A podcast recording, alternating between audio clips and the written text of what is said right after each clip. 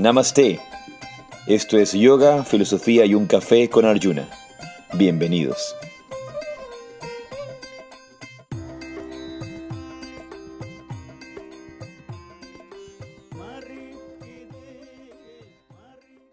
Namaste, Jai Sri Radhe Radhe. Buenos días. Yo soy Gustavo Plaza Arjuna Das. Yo soy Chintamani. Y esto es Yoga, Filosofía y un Café. Y ahora viene el café con mucha necesidad porque estamos a 3.000 metros de altura en Quito. En Amaguaña realmente, no sé qué, cuál es la altura. Mejor, mejor que en Quito. ¿Cuál es la altura de Amaguaña? Pero está bien frío. Anoche hubo bastante frío. Normalmente incluso en lugares muy fríos no me gusta cubrirme la cabeza, pero anoche tuve que cubrirla. Y yo la verdad es que hoy sí que estoy disfrutando el cafecito de este momento porque entre la altura y las energías que hay que recuperar del viaje de ayer, eh, me viene muy, muy bien. Sí, creo que lo, lo, lo más importante luego de un viaje es eh, descansar, sobre todo para poder recuperarse. De, sobre todo cuando son tantas horas de viaje. Nos hicimos como 10. Sí, fueron en total. 10 horas de viaje manejando desde Guayaquil hasta, Quito. Y, aunque sean, aunque haya gente que calcule, no, que son ocho, y si no paras, es imposible no parar, porque siempre tienes que parar, siempre tienes que ir al baño, siempre tienes que comer algo. Hay razones para detenerse y que, que, a veces no dependen de uno, como por ejemplo la naturaleza, un deslave, cosas por el estilo suelen suceder en las carreteras de cualquier parte del mundo, no solamente el Ecuador, aunque en el Ecuador suele ser más sencillo que eso pase. Pero siempre es necesario tener ese espacio de descanso, ese espacio de sentarse a, tomarse un café en medio del camino para, para descansar. Ayer no fue bien ese, hablando de descanso, esa parada que hicimos en la, la iglesia de Colta, de la Virgen de la Balvanera.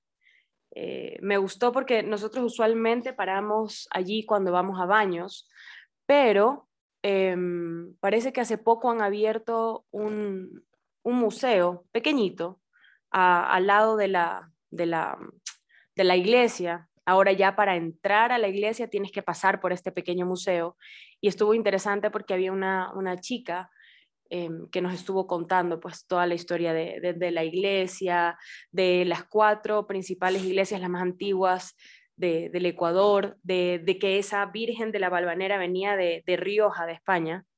Em, estuvo buena esa parada, me gustó, me gustó esa parada técnica. Nunca había recibido información de esa iglesia, yo no soy muy amante de, las iglesias en realidad, pero, pero esta visita estuvo bonita. A mí sí me gustan mucho las iglesias, me, encantan, realmente me, gustan. Y, y, esa iglesia en particular me gusta mucho porque es la primera iglesia que se funda en el Ecuador. Eh, eso no quiere decir que me guste mucho la Iglesia Católica como institución, eso vale recalcarlo, recalcarlo y, decirlo, no, una cosa es la institución, pero los templos como tal, los lugares donde la gente va a adorar a Dios, los lugares donde la, donde la gente va a alabar, va a conectar, va a practicar su meditación, va a, cumplir sus distintos sacramentos como tienen todas las religiones, la religión hindú, la religión cristiana, todas las religiones tienen sus sacramentos, ¿verdad? Y, los templos me gustan mucho. Y este templo en sí es muy particular porque sus representaciones son representaciones incaicas. Es la primera iglesia del Ecuador. No sé, por ejemplo, Gauri, si tú, tú ahora que viniste al Ecuador pasaste por esa iglesia y, y tuvieron la oportunidad de conocerla, tiene un diseño incaico y las, las, las piedras que están colocadas tienen la misma forma, la misma estructura de los templos incaicos. Y de alguna manera podemos ver, como en otras religiones que han tratado de adaptarse a, sociedades, a culturas que han invadido eh, de, una u otra forma, como fue la cultura, la cultura española y la cultura cristiana que invade el Ecuador. De alguna manera tienen que buscar adaptarse a las realidades de sus pueblos. Entonces crean esta primera iglesia con esta forma y con este estilo de diseño tipo incaico. Me gustó, eh, ahora que mencionas esto, ayer la chica nos estaba explicando, ya luego me fijé, mira, de todas las veces que he ido, nunca, nunca me había percatado de esto, los ángeles que están tallados en la parte de afuera, en la fachada, no tienen alas de ángeles, tienen alas de cóndor. Tienen alas de cóndor que le salen del cuello y tienen una shigra. Shigra es una, eh, una palabra en quechua que significa como mochila o cartera. Eh, porque son los ángeles, eran los mensajeros, del, del, Señor, como los chasquis. Y nunca me había fijado en eso. De pronto, si no me lo explicaban, tampoco me, me daba cuenta, pero me pareció súper interesante. Yo sí, yo sí me había fijado. Justamente ¿Qué tú eres así? Iba, iba, Observado. iba a mencionarlo, iba a mencionar acerca de esa, de esa particularidad de estos, de estos ángeles, eh, que, son, que son ángeles mensajeros, pero ya en un campo de una cosmovisión o una metafísica incaica. Eran como un mix ya, una combinación. Sí, sí, realmente muy, muy bonito. Y, claro, ustedes aprovecharon para, para ir a la iglesia. Yo, yo honestamente aproveché para dormir un momento. Yo me acosté a dormir y luego me... Por eso hice más larga la visita. estaba, estaba bastante cansado, sí, la verdad que estaba bastante cansado. Y, creo que es súper importante Muchos accidentes se dan porque hay gente que se duerme manejando. Y creo que algo que me a mí me ha pasado mucho con el experimentar los estados de conciencia, y eso es algo tan particular entre la gente que practica realmente meditación con conciencia. No la mayoría de, personas que practican meditación inconscientemente, sino eh, de, de, ese grupo de personas que practican, o en este caso practicamos, lo mayor conscientemente la práctica eh, valga la redundancia, de la meditación. Y en este caso, eh, por ejemplo, ir viendo cómo traspasas de estado de conciencia en estado de conciencia. Cuando eres consciente de que te estás durmiendo, incluso cuando no hay control. Por ejemplo, muy pocos de nosotros pasamos de forma consciente del el estado de vigilia al sueño. Claro, cuando nos, nos, acostamos a dormir. Sí, te acuestas a dormir y de forma, digamos, inconsciente, te duermes. Sí. De forma inconsciente te duermes. Pero no traspasas, y eso es algo, por ejemplo, que Swami Veda nos enseñaba mucho, y, y hablaba mucho acerca de ser capaces de pasar de estado de conciencia a estado de conciencia de forma consciente. Dormirse conscientemente. Pasar al estado del sueño con el sueño de forma consciente. Pasar al estado de sueño profundo de forma consciente. O luego pasar al estado de samadhi de forma consciente. Y luego incluso otro superior, que es el, el despertarse, el despertarse, el salir del estado, podríamos decir, de la subconsciencia, el estado de la vigilia, de forma consciente. O sea, despertar antes de abrir los ojos. Empezar a Como cuando estás en Shavasana. Empezar a percibir desde adentro cómo empieza a emerger la mente desde espacios, desde espacios mucho más profundos, desde niveles mucho más profundos a niveles, a niveles más externos o más densos, que es como el, el campo del cuerpo físico. ¿Verdad? Entonces, algo, mira como una, una cosa tan sencilla como el viaje nos puede llevar a conversar de temas tan profundos. Así es, me gusta eso. sí, yo siempre digo, todos los caminos llevan al yoga, todos los caminos nos regresan, nos regresan al yoga y, y el yoga está conectado absolutamente con, con todas las eh, etapas de nuestra vida, con todas las dimensiones de nuestra existencia, con todas las dimensiones de nuestra personalidad. Entonces, no hay un aspecto de la vida que no sea tocado por el yoga, que no pueda ser eh, beneficiado eh, por el yoga. Y vale recordar que tenemos ya muy poquito tiempo para nuestro retiro en los Pirineos. ¿no? Entonces, eh, recordarles a todos que, que se anoten. Ya, ¿te vas la próxima semana? Sí, la próxima semana creo que sí. El próximo, no este fin de semana, sino el siguiente. La próxima semana sí, la siguiente, el siguiente fin de semana para poder estar ya en los Pirineos el día miércoles 10, de noviembre para nuestro retiro. Muy bien. Que creo que Gauri no puede venir, pero va a venir a Barcelona a los talleres en Yoga One. Aquí la estoy Qué lindo. eso, eso es, es importante, interesante. Em, me parece relevante mencionarlo. Tiene que ver con esto que acabas de decir de Gauri.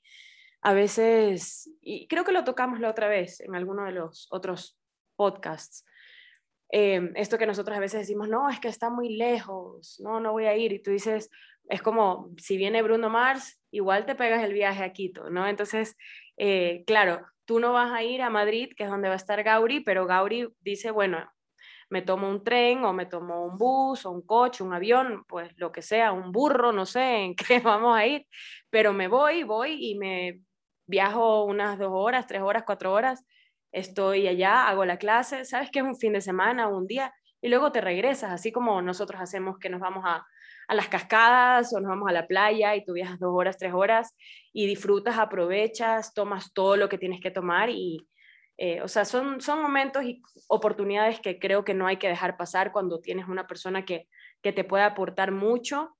Eh, tienes esas oportunidades. Sí, tienes esas oportunidades. En general, como... en, general en la vida, yo ahora que lo mencionas, mencionando el retiro, mencionando, aunque Gauri no puede venir al, retiro y me lo, ha, me lo ha contado y me lo ha manifestado y, y, está muy triste, yo sé por qué no puede venir y quisiera venir al retiro, pues va a venir a los talleres de Barcelona y viene desde Madrid y a veces hay personas que de repente están en Girona, por ejemplo. Ya, me queda al lado. Ya que estamos hablando de Cataluña, están en Girona y me queda muy lejos, eh, porque no, la gente eh, es cómoda, nos hemos vuelto muy cómodos y no estamos dispuestos a hacer sacrificios.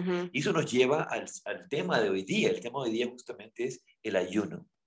Vamos a hablar acerca del ayuno de forma general y, y dando, dando pautas que nos permitan abrir eh, distintos niveles de experiencia del ayuno que pueden conversarse después. Hoy día, por ejemplo, se ha vuelto muy popular este tema del ayuno intermitente, que yo hasta poco a veces me mofo un poco, ¿no? Cuando la gente me dice, no, yo tengo una ventana en la que no como desde las 8 de la mañana, desde las 8 de la noche hasta las 9 de la mañana del siguiente día. Entonces yo digo, bueno, eso no es ayunar, eso se llama dormir. Claro.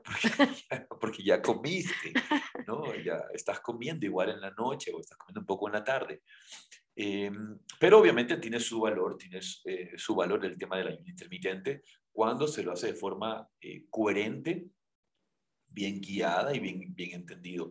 Pero hablando un poco del ayuno y hablando un poco del sacrificio, no estamos dispuestos a salir de nuestra zona de confort, no estamos dispuestos a, dar un poco más de esfuerzo, no estamos dispuestos a, sacrificarnos. Y, aquí viene una cosa importante. ¿Qué significa sacrificar? Cuando yo hablo de sacrificio, no estoy hablando de un suplicio. Es que claro, eso es lo que nosotros pensamos. No, es que estoy haciendo un sacrificio, es como algo malo, algo negativo. Estoy dejando de hacer algo que quiero hacer por esto o otra, ¿no? Pero... Y la, palabra, la palabra sacrificio viene justamente de la palabra sacro.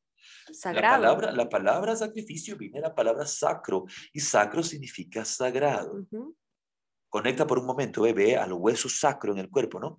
Y el hueso sacro y, está bajo eh, Muladhara Banda, perdón, eh, Muladhara Chakra, luego tienes el, el, el, el, el Swadhisthana Chakra, Manipura Chakra, toda esta área, ¿no? Entonces, toda esta área está el, el hueso sacro, la zona sagrada, eh, ¿verdad? La zona genital, una zona sagrada, en la zona del hueso sacro. Y volviendo a esto, sacro, esta palabra sagrado, hacer que las cosas sean sagradas. Y esa es una palabra que es definitiva en el Bhagavad Gita, yagya. La palabra yagya. Si, en el retiro del Bhagavad Gita Anoten, eh, deberíamos ir haciendo como un glosario. ¿no? Bhagavad Gita que hemos, Hacer un cuaderno de vocabulario. Sí, Yagya. Hay tres palabras que se mencionan en el Gita constantemente: Dharma, Yoga y Yagya todo el tiempo esas palabras, el Bhagavad Gita está girando alrededor del Dharma, el Yoga y el Yagya. ¿Qué dice? Dice Gauri. No, dice Priya, que por alguna razón no puedo ver los mensajes. No sé. Oh, aquí. ¿Dónde? En esa, ahí. Ahí está. Ahí está, ok. Totalmente de acuerdo con el glosario. Sí. entonces, bueno, regresando a lo que decimos, en el yoga, y en, la práctica yógica, cuando hablamos justamente de, esta salida de la zona de confort, de este crecimiento, vamos a enfocarnos en lo que llamamos tapas. Tapas. Tapas, que es uno de los niyamas del Raya Yoga, uno de los niyamas de, lo que, de, este, este yoga clásico o el yoga, o el yoga mental, eh, o, el, este yoga real. Y Raya, y Raya es, eh, Raya. Eh, rey, ¿verdad? Raya rey.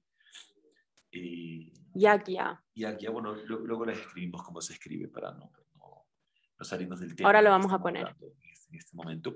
Pero.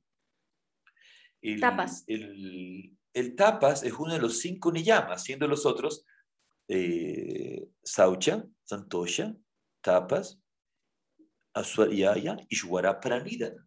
Y tapas, tapas tiene tapas que se suele, se suele citar como austeridad como austeridad o la práctica de austeridades. Tapas viene de la raíz eh, sánscrita tejas, que significa fuego. Fuego, quemar. ¿Y qué es lo que es el, fuego? El fuego, el fuego aviva, el fuego transforma. Transforma. El, fuego, el fuego eleva, porque recuerda, la naturaleza del fuego es elevar, el fuego se eleva. Por eso cuando hay un incendio uno tiene que agacharse y salir agachado, porque el fuego va, el calor va hacia arriba. ¿no? Por eso las casas en la sierra muchas veces tienes casas con segundos pisos porque quieres que el calor esté arriba. Arriba, Abajo se queda el frío. Entonces, tapas lo que es justamente estas prácticas que hacemos en el yoga, que elevan nuestra fuerza de voluntad, elevan nuestro nivel de acción práctica del, del sadhana, nos transforman y nos llevan a una nueva dimensión, porque eso es la transformación. Entonces, el ayuno es una de estas prácticas, uno de estos sacrificios que se viene haciendo desde tiempo inmemorial en la práctica del yoga. Pero, por ejemplo, ahora que tú decías esto del ayuno intermitente que está como muy, muy de moda, hay muchos otros ayunos que sí con eh, pimienta de cayena y limón y agave y yo qué sé qué, no son por lo general, entonces, ojo, por lo general, la gente cuando los hace no los está haciendo con un propósito de elevarse o de purificarse, no solamente el organismo, sino la mente, sino que es como, ay, quiero bajar de peso o quiero limpiarme el intestino. No es con un propósito más eh, allá. A ver, vamos a hablar de los distintos niveles, obviamente, del ayuno. Ahorita quiero leer unas palabras de, de, un texto muy bonito que lo leí cuando yo tenía 15 años, de Swami Shivananda, que dice, Ayunar o abstenerse voluntariamente de tomar alimentos es uno de los mejores métodos de curación de la naturaleza para restaurar la salud cuando todo, el sistema, cuando todo lo demás falla. Proporciona un descanso del sistema digestivo y permite que el cuerpo se purifique a sí mismo y con frecuencia elimina materiales de desecho e impurezas que se han ido acumulando con los años. Por un lado está, dice aquí, los beneficios mentales. El ayuno es una austeridad, una de las cinco observancias observancias son los niyamas del sistema del Raya Yoga. Se practica para, para fortalecer la mente y la voluntad, al igual que podemos fortalecer nuestros músculos, haciendo que soporten cada vez más peso o trabajo. Del mismo modo podemos fortalecer la mente pidiéndole que lleve a cabo tareas cada vez más difíciles. El ayuno contribuye a desarrollar la concentración y la fuerza mental. Entonces, antes de continuar leyendo este, este texto tan, tan bonito de, de Sivananda, de nuestro Sivananda, eh, recordar, mira cómo el ayuno en, en tradiciones espirituales, mm. incluso que son diversas, por ejemplo, los musulmanes, los hindúes, los budistas, los, cristianos, también las tradiciones aquí de, de, de Mesoamérica, han practicado ayuno como una forma de desarrollo espiritual. Así es. Incluso, por ejemplo, los indios peyoteros, antes de, trabajar con el San Pedro, por ejemplo, con el peyote, se suelen hacer ayunos. Claro, lo mismo con, el, con la ayahuasca. Y los, eh, en, en, el islamismo está el ramadán, en el hinduismo está el ekadasi, el, el, en el cristianismo el ayuno en la cuaresma. es decir, en la práctica del ayuno, por ejemplo, en religiones que son diversas entre ellas, eh, tienen muchas diferencias. Tienen muchas diferencias entre sí, incluso hasta guerras entre sí, peleas entre sí, pero todas están de acuerdo con ayunar. Ahora, si ya nos ponemos de acuerdo en ayunar, también nos podemos poner de acuerdo en muchas otras cosas. Claro. Entonces, vemos cómo el ayuno se presenta como una herramienta espiritual en todas estas tradiciones. Entre los beneficios, por ejemplo, espirituales, Shivananda va a decir, cuando el cuerpo y la mente no se encuentran tres veces al día ocupados con las vibraciones de la comida, quedan libres para concentrarse en cuestiones espirituales. Todas las religiones del mundo, mira lo que yo decía, recomiendan el ayuno, a menudo con la vigilia, como una forma de fortalecer la oración. Muchos yogis ayunan dos veces al mes, los días de Ekadasi, es decir, 11 días después de la luna llena y de la luna nueva.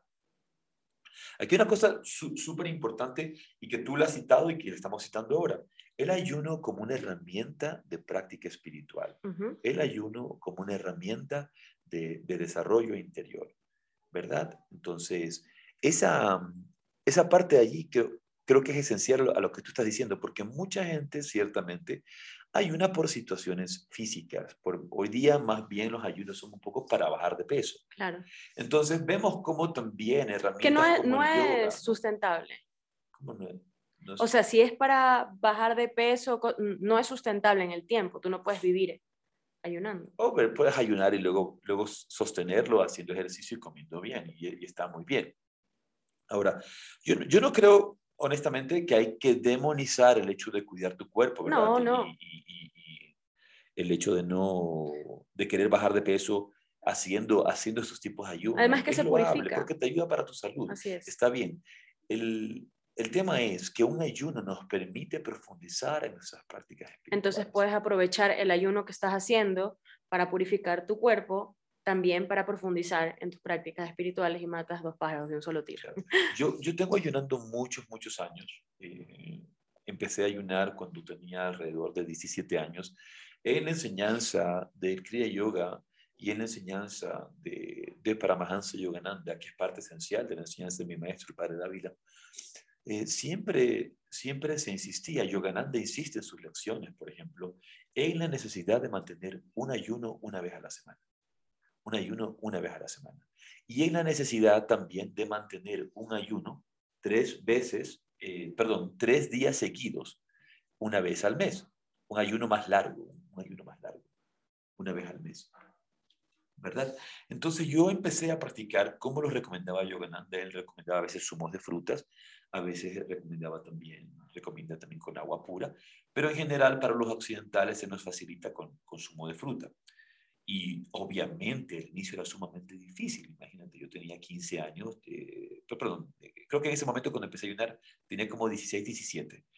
Pero hacerlo una vez por semana, obviamente te duele la cabeza, te sientes mal. Y, ya vamos a hablar acerca de eso, de, lo que está sucediendo. Pero se convirtió también en una herramienta de fortaleza espiritual, de, de ir descubriendo esa, esa fuerza secreta que es mi propia voluntad para llevarla a profundizar en mis prácticas espirituales, a dedicarme a estudiar más, a leer más, a profundizar más en mi meditación y al mismo tiempo ir, eh, se puede decir, eh, moldando o moldeando eh, mi voluntad, moldeando mi, Como forjándola. mi, mi Ujú. práctica espiritual, haciendo, haciéndome ma- más firme, más dedicado. Y lo hice por muchos años. Y lastimosamente por estas cosas de la vida, que tengo que estar viajando, yendo, Claro, es más difícil. ser papá, tener niños, dejé de ayunar como lo hacía todo el tiempo. Y recuerdo que el último ayuno que hice, ya no, pero el último ayuno que hice de, de siete días, lo hice prácticamente hace ocho años. Hace ocho años Claro. hice, hice ese ayuno largo Antes de Bindu. antes de que, de que Bindu naciera. Y no puedo creer que había dejado pasar tanto tiempo y tú, acabo, acabo de terminar mi, mi primer ayuno después de tanto tiempo, de siete días consecutivos. Y fue realmente una experiencia maravillosa, realmente fue una experiencia extraordinaria. Creo que... Yo te admiro por esas cosas. Mientras uno va Qué fuerza voluntad y disciplina. mientras uno va avanzando en la práctica espiritual y uno va avanzando en su meditación, empiezan a descubrir una nueva madurez para vivir estas prácticas y para vivir la experiencia de estas prácticas. Entonces, me regaló muchísimo, muchísimo entendimiento en mi cuerpo, muchísimo entendimiento en mi mente, mucho más del que ya tenía. Y, a mí algo que me apasiona de la práctica espiritual y el yoga es el siempre ir descubriendo algo más, siempre profundizar un poco más, siempre avanzar un poco más. Ahora, estas cosas deben ser hechas con una guía. Deben ser hechas con, con guía. No pueden, Sí. ser, no pueden ser hechas Definitivamente. eh, de, de forma, de forma aislada. A ver, que te puedes meter, hay mucha gente que como en todo, ¿no? Que ahora te metes a Google y encuentras un montón de, de tutoriales y guías para hacer ayunos, para hacer no sé qué, para, para tejer, para hacer macramé, para pintar tu casa, o sea, hay eh, tutoriales y guías para todo, pero sí hay eh, como en cosas, o sea, cosas como estas que van a repercutir en, en tu salud, sí necesitas tener alguien, eh, no, no, no necesariamente tiene que ser un médico, por supuesto, cuando yo hablo de cosas de salud no estoy hablando solamente de médicos, eh, pero sí necesitas tener alguien que te, que te vaya como dando pautas y diciendo, ¿sabes qué? Sí, lo que sientes está bien, eh, o no, esto de pronto no, o anda a descansar, o aumenta más esto, bájale. Sí, sí necesitas alguien que, que te guíe no solamente en la parte de, de, cómo te vas a sentir y lo que tienes que hacer, sino si quieres utilizarlo como una catapulta espiritual. Eh, alguien que te pueda decir, mira, estas prácticas las puedes hacer durante este tiempo y, y, te va a ir muy bien, vas a poder profundizar, vas a poder como navegar en esas aguas, bucear, porque esa es la profundidad, bucear en, en, en esto del, de la práctica espiritual. Sí, creo que eh, lo que dices es, es, totalmente cierto, pero volviendo a lo mismo, se requiere una guía. Ahora, hay que ser honestos, para, para ayunar un día no es mucho problema. Para ayunar tres días tampoco es mucho problema. Lo, di, lo dije en una de las reuniones anteriores que alguien me preguntó qué se requería. Creo que fue en la dicha de meditar, no sé, Gauri, si, si me lo corriges, creo que fue en la dicha de meditar que lo mencioné decía un poco, ¿qué se requiere realmente para hacer un día de ayuno? ¿Qué se requiere para hacer tres días de ayuno? Y cité a mi querida gente de España, ¿qué se requiere? Dicen, van a decir, se requieren cojones, tío. Se requieren cojones, no se requiere voluntad. Eso es lo que eso es lo que, lo que se requiere. Se requiere voluntad, se requiere decisión, se requiere determinación. Y ahora quiero decir, no, cuando a mí me dolía la cabeza, y hoy día si tú, si tú, cualquier persona empieza a ayunar y ayuna en el día y le empieza a doler la cabeza y dice, tengo una baja de azúcar, me, siento que se me bajó el azúcar, no sé qué me pasa, me siento que, que, me, que temblequeo, estoy temblando, me siento que temblequeo. A ver, lo que sucede es que eres un adicto, eres un drogadicto, pero adicto al azúcar. Eso es lo que pasa. Esa es la realidad. Sí, sí. Entonces, no, no, busquemos cosas que no son. No te va a dar un infarto. Espera que la presión se me está bajando porque no he comido. me duele el brazo izquierdo. El día. No, no pasa nada. Eso es mentira. Eso es mentira de, una sociedad Mira, que, nos han llevado, espera un momento, déjame terminar esta idea. Nos han llevado a la idea hoy día, por ejemplo, esta gran tontería de pensar que hay que comer cinco veces al día. Sí, sí. Eso es una tontería, eso es un, eso es un disparate. Y, por ejemplo, y todas las investigaciones que hay hoy día, por ejemplo, del doctor, eh, el doctor Pradip Jamna, Qué, qué, extraordinario, un cardiólogo de Florida. Él, él, es, si no me equivoco, es indio o pakistaní por el nombre, no, no he investigado mucho del doctor, pero es extraordinario, si pueden ver sus charlas eh, en internet, cuando él habla acerca de, eso, dice, el cuerpo humano no está diseñado para comer todos los días. ¡Ah! Y ahí le va la gran sorpresa. Hay, hay algunos que empiezan a desmayar. No, no puede ser posible. ¿Cómo puede ser?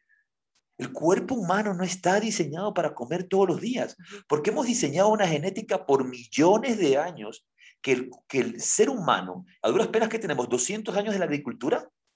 De, así como industrializado, yo creo que sí. 200 años de, Y revolución verde fue en los años 80, o sea, cuando se comenzó a poner toda esta tecnología terrible eh, para que todo crezca a montones y fuera de época. toda, esta, toda esta cantidad de comida con la que contamos el día de hoy no existía en el pasado.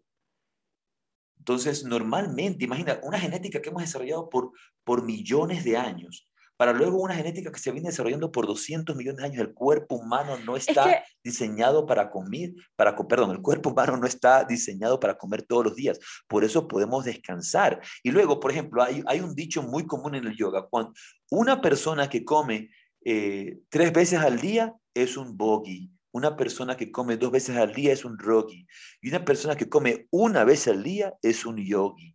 Entonces, si comes Tres veces al día vives en la modalidad de tamas, la inercia, la ignorancia, la pesadez. Si comes dos veces al día, vives en rayas, la excitación, la pasión. Si comes una vez al día, eres un yogi, vives en sattva, en la modalidad de sattva. Entonces, hoy día, cuando de repente, si tú, cualquiera de los que escuchan este podcast, deciden que quieren el día de mañana ayunar, deciden que quieren hacer un ayuno de un día, y de repente al mediodía, hacia la tarde, empiezan a sentir que se les baja el azúcar, que temblequean, que, que, que les dan así escalofríos. No les está pasando absolutamente nada. Pueden ayunar sin ningún problema el día. Lo que está sucediendo es que tu cuerpo, tu cuerpo te está pidiendo una vez más eh, azúcar. Porque hemos vuelto una, una, al, al, cuerpo, lo tenemos inflamado con azúcar, con una inflamación crónica. Yo quiero, es que justo tiene que ver con esto de aquí, algo que, que mientras conversábamos ayer con, con, unas personas, nos dicen, em, pero nosotros siempre hemos usado el azúcar como... De, hecho, si tú vas a los textos ayurvédicos, te hablan de los sabores dulces, eh, te hablan de, de, comer alimentos dulces, pero eh, la gente piensa en dulce de ahora, o sea, tú le dices, tienes que comer alimentos dulces y tú piensas un chocolate un caramelo, em, un rollito de canela, una torta de manzana. O sea, la, leche, la leche es dulce. Exacto. En la ayurveda la leche es dulce. Entonces, el guía es justo ayer alguien decía, no, pero eh, siempre hemos comido dulces, siempre hemos comido azúcares. Y no, no siempre hemos comido dulces ni azúcares. Se consideraban alimentos dulces los que no eran salados. Se considera, o sea, el agua se considera dulce. Por eso se llama agua dulce. La leche se considera dulce, el arroz se considera dulce, el pan de yuca es dulce y nadie le está echando nada. Entonces, no, no hemos comido jamás las cantidades de azúcares que comemos ahora. Ahora todo lo que compras, si son alimentos procesados, absolutamente todos tienen azúcares añadidos. O sea, la fruta es la única que no tiene, bueno, en la fruta digo natural, sin, sin, cosas agregadas en su proceso de, de cultivo, es la única en realidad que no tiene. Pero de ahí están las otras cosas que nosotros no pensamos como azúcares, que son los carbohidratos, que son este, almidones, harinas, que cuando entran al cuerpo, el alcohol entra al cuerpo y se convierte en azúcares. Entonces, son todas esas cosas que nosotros no tomamos en cuenta que son azúcares, ¿no?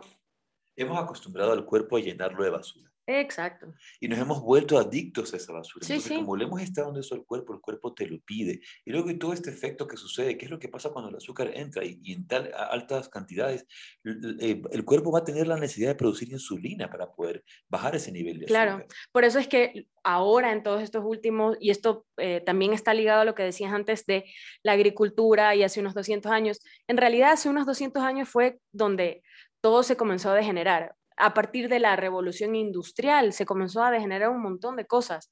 Nuestra alimentación, nuestro estilo de vida, lo que hacemos, nuestras actividades, a qué nos dedicamos, eh, todo está totalmente transformado y créeme que no es para bien. Eh, algo ay, yo iba a decir algo con esto, con esto de aquí, de, esta transformación. Antes de eso, quiero terminar lo que dice Shivananda cuando hablamos de los beneficios físicos, por ejemplo.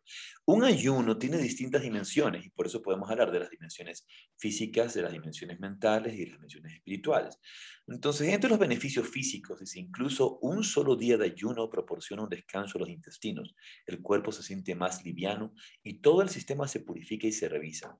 Durante un ayuno, la energía corporal que habitualmente se utiliza para la digestión está disponible, está disponible para reparar y curar el organismo. Eso creo que es importantísimo y, es, por ejemplo, de, todos estos temas, por ejemplo, de autophagy, de, de, Autofagia. de, la quitosis, eh, eh, ¿verdad? Que son son cosas que suceden en el cuerpo que no suceden por la cantidad de comida que le estamos dando.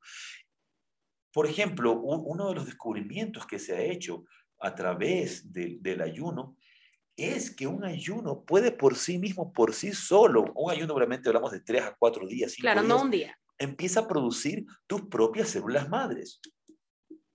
Tus propias células madres. Cuando un, cuando un una, una sesión, una terapia de células madres puede costarse, puede costarte 5 mil dólares, 10 mil dólares, 15 mil dólares, toda una terapia, para generar esos tejidos que, que, van a permitirte rehacer tus órganos, rehacer tus tejidos que, este, que, están dañados o lesiones. Por ejemplo, yo sentí una disminución y una mejoría extraordinaria en mis lesiones, en lesiones que tengo, tú sabes, por, el, por la práctica de jiu-jitsu en mi rodilla derecha y en mi, en mi hombro derecho, una mejoría extraordinaria por medio del ayuno. Yo podía sentir como cada día esto se iba regenerando más y más y más.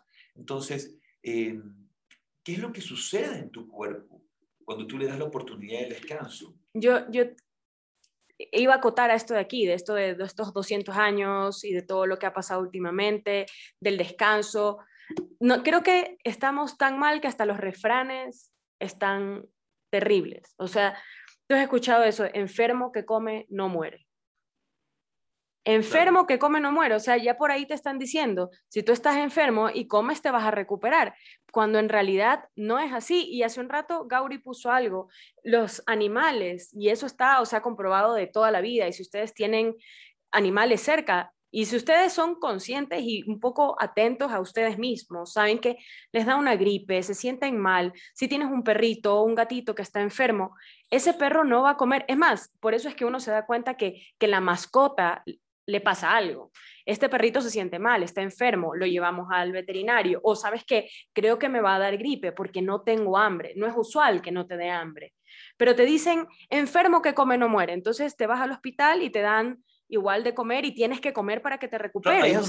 lo que estás diciendo es, es, tan claro y obviamente citado por todos los maestros, citado eh, por todos aquellos que, que, entendemos la importancia del ayuno, la importancia de disminuir la cantidad de alimentación, ¿verdad?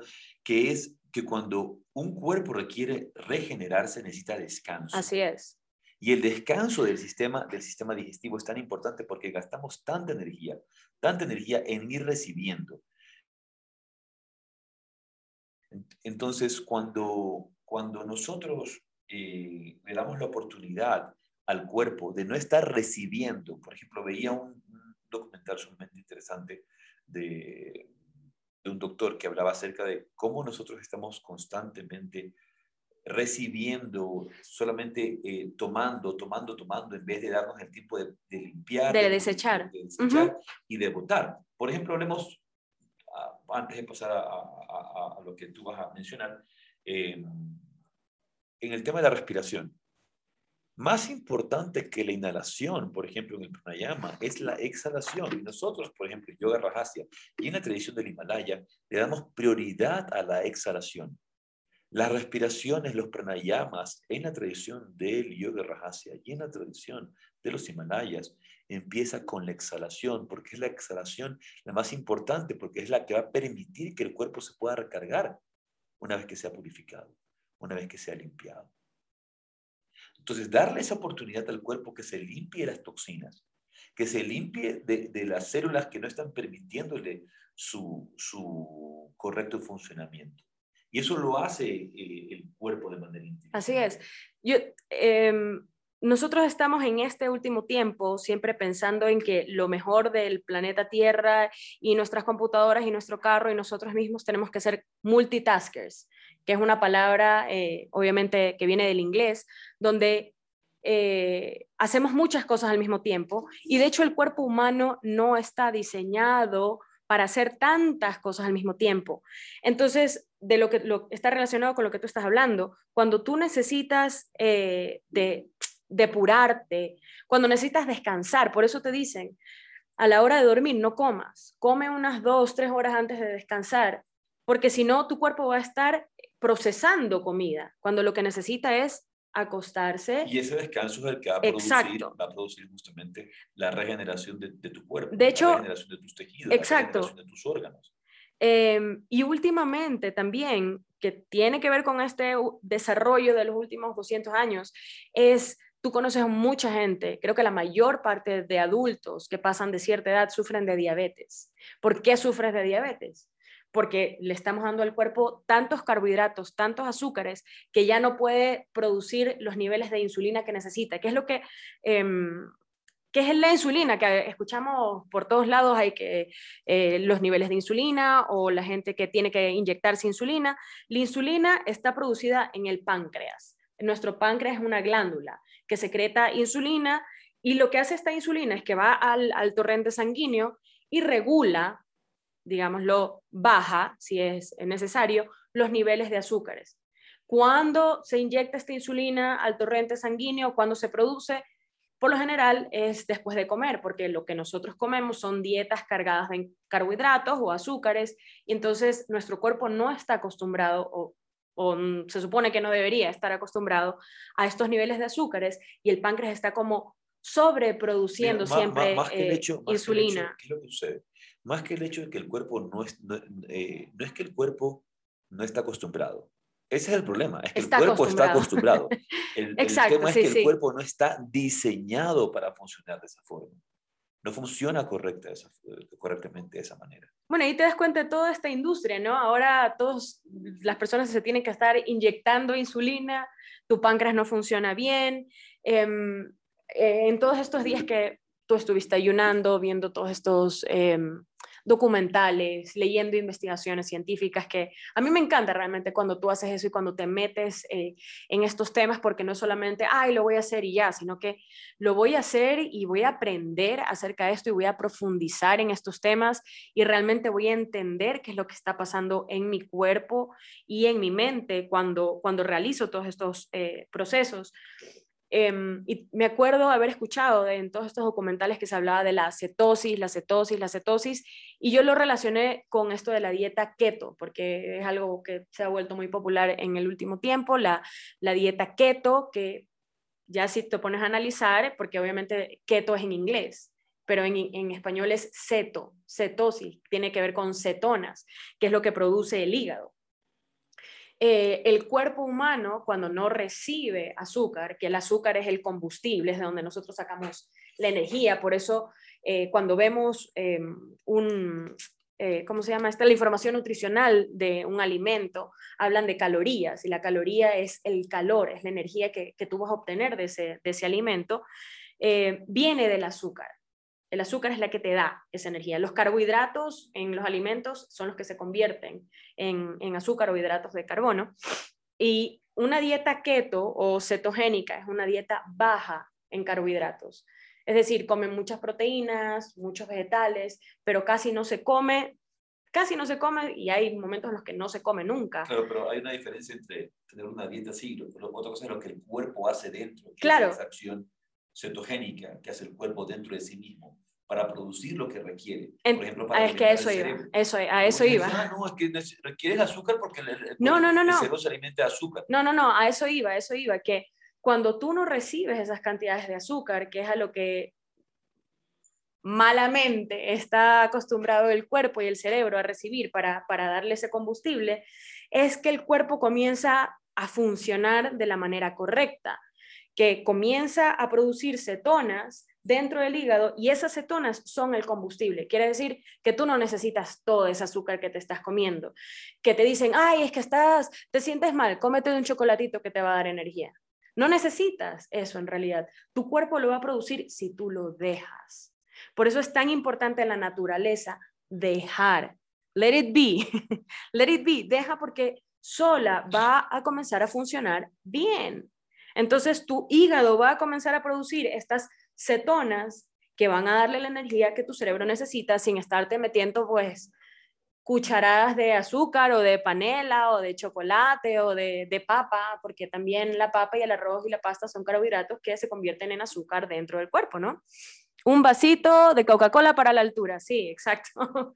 Y eh, pone aquí, Priya también pone, y peor con la revolución verde que cambiaron completamente la estructura de los los, alimentos, claro. De los alimentos. Y, y, bueno, volviendo a esto de, de, estos procesos que suceden en el momento que, que tú ayunas, porque no estamos hablando de la dieta keto aquí, sino que tiene que ver con, lo estaba mencionando porque es algo que se ha vuelto popular en el último tiempo y la gente lo está haciendo, pero cuando tú ayunas pasa lo mismo, porque no estás, o sea, pasa lo mismo a otros niveles, porque tú no estás recibiendo esas cantidades de azúcares. Pero también pasa otra cosa. Y todo esto que tú estabas escuchando y leyendo a mí me hacía acuerdo de mis clases de biología celular cuando estaba en la universidad. Eh, que mi profesora se llamaba Karin Lorman en, en Chile. Em, les explicaba muy bien realmente y, escuchaba todos estos términos de autofagia y fagocitosis y los receptores de las células y englobar todo esto, ¿no? Em, ¿Qué es lo que pasa cuando tú ayunas? Además de que tu páncreas no va a estar produciendo tanta insulina, de que tu hígado va a, estar, va a comenzar a producir cetonas y de allí es que vas a, obtener tu energía, es que va se va a dar a un mayor nivel porque pasa en tu vida regular este proceso de autofagia. Auto de, de sí mismo. y, claro, y fagia viene de fagos, que es comer. Entonces, exacto. Y mucha gente puede pensar que esto es algo malo, pero cuando realmente esto es algo bueno. Sí, hay, hay estudios clínicos, hay estudios científicos, papers que, que estuve revisando que hablan de esto de la autofagia que también vas a encontrar un montón de cosas en Google que no tienen nada que ver con medicina y te lo va a decir, no sé, Perico de los Palotes, que hizo un ayuno y una dieta, pero, pero es relevante saber que existen los, o sea, existen estos papers científicos que hablan de la autofagia Em, ¿Qué es esta autofagia? Lo que nosotros hacemos es que es como un sistema de limpieza de, tu organismo, es, limpieza celular, o sea, vamos a niveles microscópicos. Eh, nosotros siempre tenemos em, partículas de desechos, de pronto células y organelos que ya no funcionan bien. Entonces, lo que nosotros creamos dentro a nivel celular son unos otros organelos que se llaman este, autofagosomas. Y lo que hacen es como agarrar toda esta mugrecita, por así decirlo, todos estas, estos organelos y cosas de desecho que tenemos o que no funcionan, y nos los comemos nosotros mismos. Y los reciclan. Y los convierten en energía.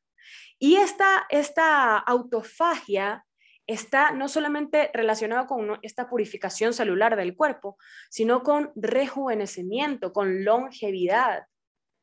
Y y cuando nosotros le estamos dando, justo tú lo decías, estamos siempre como metiendo, metiendo, metiendo, metiendo, y no sacamos, sacamos, sacamos. Como hay mucha gente que come, come, come, por ejemplo, y es estreñida, no va al baño. Yo no puedo, no, no entiendo eso. Así como comemos, pues tenemos que sacar, tenemos que desechar. Lo mismo pasa a nivel celular. Entonces, si nosotros no le damos el chance, el respiro, el, el, la quietud, eh, ese descanso, esas células no van a realizar esta autofagia que nos va a ayudar tanto. Y, y, el ayuno, el ayuno potencia, porque eso es algo que sucede en el cuerpo de forma natural y que debería suceder en el cuerpo de forma natural, pero no es algo que, que se está, eh, que, que, está realmente funcionando de forma adecuada en tu cuerpo. ¿Por qué? Porque comemos mucho. Con esa idea de que hay que comer tres veces al día, con esa idea de que hay que comer cinco veces al día, eh, es peor la de cinco veces al día. En, en, ese, en ese constante intake principalmente de azúcares, porque lo que estamos principalmente, ¿cuál es el snack que te mandan? Los snacks, los snacks que mandan son principalmente snacks de azúcar, porque nadie te manda un snack de, de comerte un atún, por, por poner un, por claro, ejemplo claro. simplemente de, en el campo de, de, de, proteína, de proteína Claro, humus. No, te, te, mandan principalmente snacks que tienen que ver directamente con fructosa, que tampoco, eh, eh, los niveles de fructosa en el cuerpo tampoco son, son adecuados, eh, o, con, o, con, o con unas galletas. Claro, o es sal o grasa, azúcar, eso es lo que te mandan, sí. Claro, entonces, si estás comiendo cinco veces al día, estás comiendo tres veces al día, es demasiada comida. Sí. Por eso saltarnos, por ejemplo, la cena o comer, o comer algo muy ligero, tomarte un té. Y dejarle al cuerpo que pueda, tener, que pueda producir esta acción. Sí, sí. Pero volver una vez más a la necesidad de, las, de hacer un ayuno una vez a la semana o hacer un ayuno una vez al mes. Entonces, hoy, hoy día hay gente que puede ser vegetariana pero que come muy mal. Claro. Sí, sí, no, no, no, es, no es sinónimo de, de, ser saludable. ser vegano o ser vegetariano o ser, como decía el otro día Bindu, a la señora Blanca que trabaja con nosotros. Entonces tú eres omnívora, le decía. Tú eres omnívora porque comes todo. Claro, entonces el, la necesidad de tener ese descanso para tu cuerpo, para tu sistema digestivo, para que se realicen todas estas acciones de la, de la eh, cetosis, de... Eh, de la autofagia, que además también es, eh, cabe recalcar, la autofagia como todas las funciones de nuestro cuerpo van decayendo con el pasar del tiempo. Tú vas creciendo, llegas como a, un pico, ¿no? Que es justo la edad en la que estoy yo, que es maravillosa. no, mentira. llegas a cierta edad y luego comienza a decaer todo, la autofagia también decae, ya no, ya no funciona igual que antes. Entonces, mira qué sabia es la naturaleza, que cuando tú vas envejeciendo, valga la redundancia, naturalmente dejas de comer tanto. Los viejitos ya no comen tanto y uno... Eso pasa cuando realmente estás conectado con tus ciclos. sí, sí, sí. Por eso digo naturalmente. Yo, conozco personas mayores que comen mucho. Y comen basura. Y comen basura. sí, pero digo, una persona, eh, digámoslo, hasta hace unos 50 años o 80 años o 100 años, eh, llegaba a cierta edad y tú sabes, es normal. No es que mi papá ya no quiere comer, no es que mi abuelito ya no come, ya no come tanto. ¿Y qué es lo que hacemos los inconscientes que estamos al alrededor de esas personas? No, pero es que tienes que comer, es que tienes que comer, es importante que comas cuando sabes que es me pasa también, es con los niños, nos pasa igual como padres, cometemos tantas veces ese error, el niño no tiene hambre y tú estás, no. Cuando tienes Come, no, tienes que una comer. Cosa, una cosa interesante es que, por ejemplo, en el Ayurveda, y tú lo sabes bien, cuando se habla de la cantidad de comida que tú deberías tomar, comer. Se habla de puños. Se habla, se habla de lo que te entra en las palmas. Así es, así es. Lo que te entra en las manos. Las dos manos juntas y eso es eso lo que tú deberías comer. Entonces, una vez más, es poca comida. Pero ahora, para las personas que quieran hacer un ayuno, y, yo les puedo dar algunas recomendaciones, y les voy a citar unas recomendaciones que pueden tener, como por ejemplo, lo primero es realmente planificar tu ayuno. Tu ayuno. Un ayuno de, de uno a tres días se puede practicar sin la dirección de un experto. Puedes escoger una ocasión en la que puedas disfrutar de máxima tranquilidad. Por ejemplo, tomar el fin de semana. Tal, eh, quizás prefieras estar solo o en compañía de personas que también ayunen para que refuercen tu voluntad. Sí, es tan eso, difícil. Eso, por ejemplo, eso, eso es importante. Es mejor estar solo o con compañía que esté ayunando contigo. Sí. Porque, por ejemplo, yo estuve ayunando siete días y ustedes comían todo lo que comían. comían pizza. ¿Qué puedo hacer? con niños. Con los niños, todo, lo que comieron. Y obviamente me da hambre. Pero fue una prueba para mi propia voluntad, para el propio desarrollo de mi voluntad. Yo no hubiera podido, creo. Funcionó, funcionó bastante bien. Eh, pero lo primero, estas son planificaciones que puedes tener. Un día de ayuno a la semana te mantiene, eh, te, te mantiene sano y te mantiene también con tu voluntad. Luego, eh, se recomienda practicar los ayunos de fin de semana varias veces al año, sobre todo en cambio de estación. Eso, eso es importantísimo. Otra recomendación, por ejemplo, yoga Son momentos de transformación también. En sus, en sus sesiones, si, en sus lecciones, perdón, si a ti te va a dar un resfrío, sientes que te va a dar un resfrío, ayuna ese día. Y vas a ver cómo al siguiente día estás curado. Y yo lo he probado. yo lo he probado. En algún momento eh, me iba a dar un resfrío, sentía que me estaba resfriando y dejé de comer todo un día. Al siguiente día estaba curado. Sí, es que tu cuerpo se enfoca en, en sanarse y no en digerir y respirar y hacer actividades y, y, además sanarse. No puede, tienes que darle el espacio. Los ayunos prolongados de una semana o más aportan mayor fuerza espiritual. Al tercer día la sensación de hambre desaparece. Debes ayunar hasta que sientas. Yo creo que necesito hacer eso urgentemente. Hasta que sientas hambre. Pero es difícil cuando tú tienes que cocinar, cuando te tienes que ocupar de, de, alimentar al resto de la familia. Es, es, bastante difícil. Yo como, como madre de familia y madre de familia que se ocupa de eso, porque hay madres de familias que pues están, se ocupan de otras cosas. En mi caso es así, en particular. Yo, yo cocino en mi casa, yo estoy pendiente de, de, de que se coma, soy la la, la, alimentadora oficial de la casa. Entonces es, es difícil ayunar de esa forma. Por esa misma razón se dice planifica. Entonces, obviamente, mientras ayunas no puedes estar pensando en la comida. Así es. Y ese tiempo tienes que utilizarlo para dedicarlo a mayor prácticas espirituales, aumentar tu práctica de yapa, la repetición de tu mantra. La práctica de pranayama, eso es una herramienta poderosísima en, en la práctica del ayuno. Por ejemplo, yo los días, estos días de, ayuno de siete días, los días que me sentí, los momentos del día en que mayor fuerza yo sentía, mayor energía yo sentía, era en el momento de mi pranayama. Terminaba el pranayama y sentía que podía eh, ir por el mundo eh, y, y vencer al mundo y que no me iba a pasar absolutamente nada. Y y que, puedo, y que puedo sin ningún problema ayunar 15 días más. Claro. En el instante que he terminado de hacer mi pranayama, estoy repleto de energía, estoy repleto de prana. Y recordemos que el, el alimento es simplemente un conductor de, prana. Es una forma en la que voy a recibir yo prana. Ese tiempo, dice aquí, disfrute del tiempo que habría gastado en preparar comida. O sea, hay que aprovechar ese tiempo y beber mucha agua. Beber mucha agua, por supuesto. Creo que... Luego, otra recomendación, practique las asanas te van a ayudar a eliminar toxinas. También se recomienda practicar algún otro tipo de ejercicio ligero como caminar, pero procura no agotarte. Déjame leer estas recomendaciones. Respira tanto, tanto aire fresco como sea posible. Mientras más estemos en lugares naturales, por ejemplo, eh, estuvimos en la playa durante mi ayuno, durante mi ayuno de siete días, y el hecho de salir a caminar a la playa, de hacer llama en la playa, fue súper especial y súper recargante de energía. Eh, es un momento también importante para practicar los kriyas de purificación. El kapalabhati, por ejemplo, el, el, el, nauli, todos estos kriyas de purificación son importantes. Bañarse con frecuencia para relajar los músculos y ayudar a purificar la piel. Aquí una recomendación que dice, descanse y relájese todo el tiempo que pueda. Procure estar tranquilo y dedicar tiempo a estar a solas siempre que le sea posible. Algunas veces, sobre todo cuando cuando ayuna por primera vez puede experimentar algunos efectos secundarios. Si siente dolor de cabeza o náuseas, beba un poco de té de menta, pero no té o café normales. Y no le agregas panela, por supuesto. Claro, no le agregas panela, le puedes Es una infusión. eh, Eh, yo, yo te iba a decir que para ya terminar, porque ya estamos con el tiempo, algo importante antes de irnos es, ¿qué pasa cuando ya tu ayuno se va a acabar? No puedes venir y ayunar siete días o tres días y al día siguiente venir y comerte un arroz con menestra con carne para los que coman carne.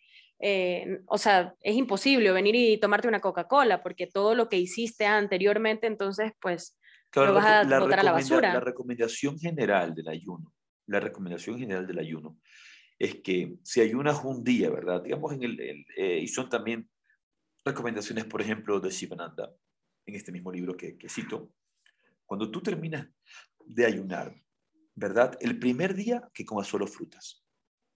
El primer día solo frutas.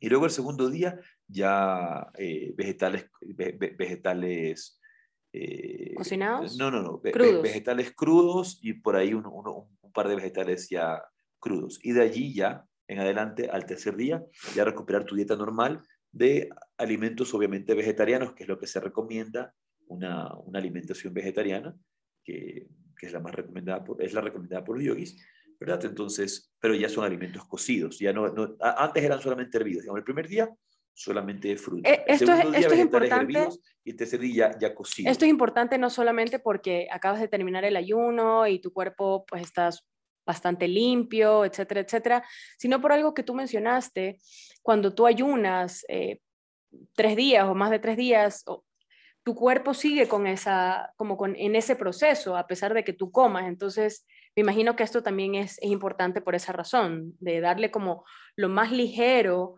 al cuerpo, que no, no esté como eh, invirtiendo toda la energía en estar procesando alimentos.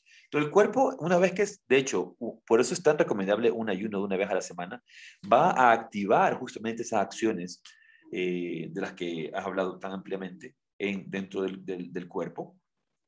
Se van a activar. Entonces, el cuerpo va a seguir activo en ese sentido.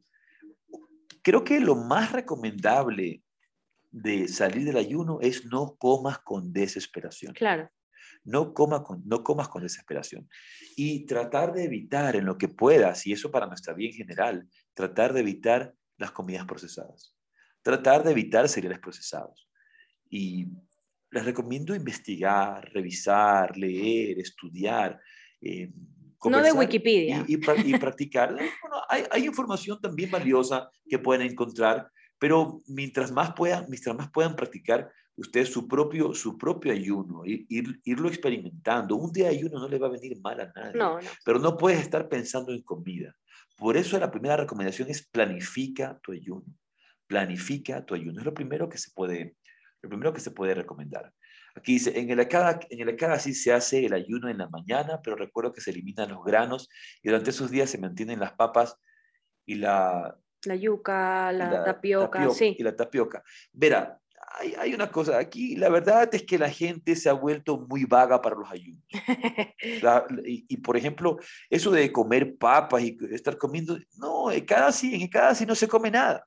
Sí, sí. Aprovecha y, y- ayuna por completo en Ekadasi. Y luego está, en otro momento hablaremos también del ayuno de Ekadasi. ¿Y por qué razón se lo hace en, hecha- en esa fecha? ¿Qué es lo que estamos queriendo que en el cuerpo suceda? Que debe ser con relación a, a los 11 días después de la luna llena y 11 días después de la luna nueva. ¿Por qué razones en ese día? ¿Y qué está, qué está pasando en el cuerpo? Y obviamente los granos van a dar un- una, una acción mucho más, eh, mu- mucho más potente y es la que hay que evitar. Si fueras a ayunar en el casi, eh, ayuna con frutas, eh, de repente con una ensalada.